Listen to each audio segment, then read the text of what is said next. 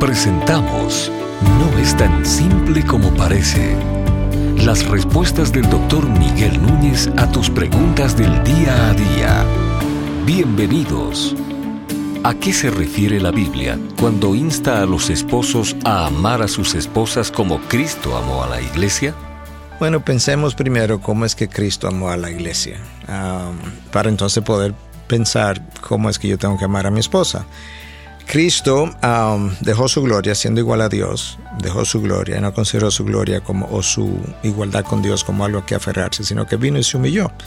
Bueno, entonces el hombre debiera estar dispuesto a dejar su condición de líder, por así decirlo, no dejando de liderar, sino no considerando los privilegios de ser cabeza o de ser líder en la familia para entonces poder servirle a su esposa. El hecho de que yo sea líder o cabeza de la esposa no dice que ella es la que tiene que servirme a mí todo el tiempo y quitarme los zapatos y prepararme todo lo que yo necesite. Ella puede hacer eso por amor, pero yo no voy a considerar mi posición de líder que pudiera demandar eso para demandar eso, sino al contrario, para yo querer hacer eso por ella nosotros podemos ver entonces cómo Cristo, en vez de empujar las ovejas, lideró las ovejas. Él iba adelante las ovejas iban detrás. De esa misma manera, amar a la esposa como Cristo amó a la iglesia implica que tú la vas a amar tanto que tú vas a modelar para ella una vida cristiana. Tú vas a modelar para ella las características de una vida cristiana. Tú vas a modelar el perdón, tú vas a modelar el pedir perdón, tú vas a modelar la mansedumbre, tú vas a modelar la humildad, uh, tú vas a modelar como Cristo modeló. Cristo lavó los pies a sus discípulos. Bueno, pues nosotros debiéramos estar dispuestos a lavar los pies de nuestras esposas, no en términos físico, aunque eso es algo que yo pudiera hacer, pero no es, no es a eso que me están llamando, sino a humillarme para servirle y que mi servicio le sirva a ella de modelo, de estímulo.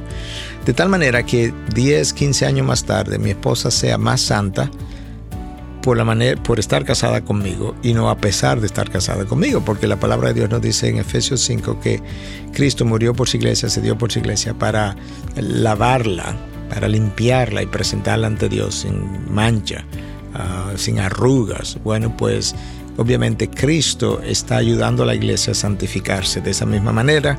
Entonces Dios me llama a mí a ayudar a mi esposa a santificarse yo debiera ser la persona que el domingo quizás está ayudando con los niños cuando se están levantando para que lleguemos a la iglesia, lleguemos a tiempo y no simplemente levantarme, cambiarme, dejar que mi esposa tenga que hacer el resto, porque no la estoy amando cuando hago, cuando hago esas cosas. Uh, Cristo, nosotros oramos a Cristo y Él nos escucha. Bueno, de esa misma manera nosotros debiéramos ser buenos oidores de nuestras esposas, de cuando tienen quejas, de cuando tiene algo que le molesta, cuando tiene algo que le hiere, cuando tienen algo que le carga. A nosotros deberíamos ser muy buenos oidores porque eso está imitando a Cristo.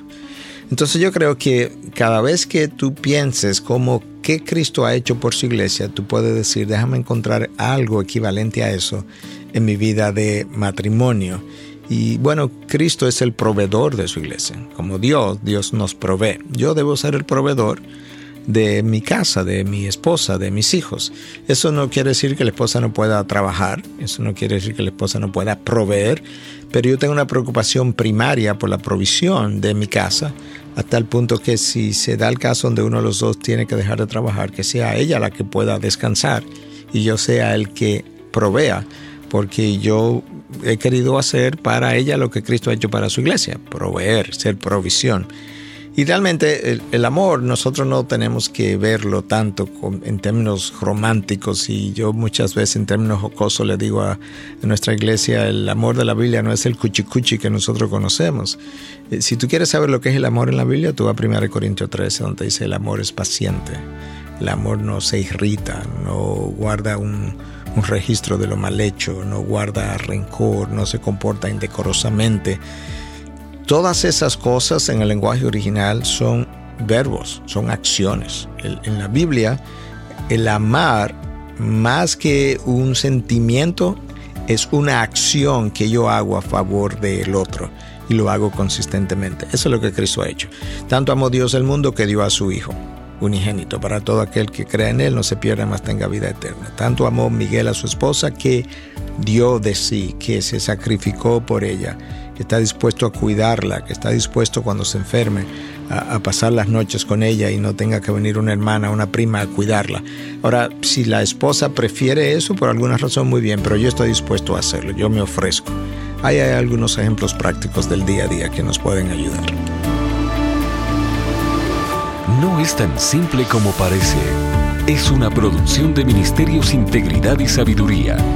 Para más información, visita nuestra página de internet integridadysabiduría.org. Gracias por tu gentil atención y será hasta la próxima.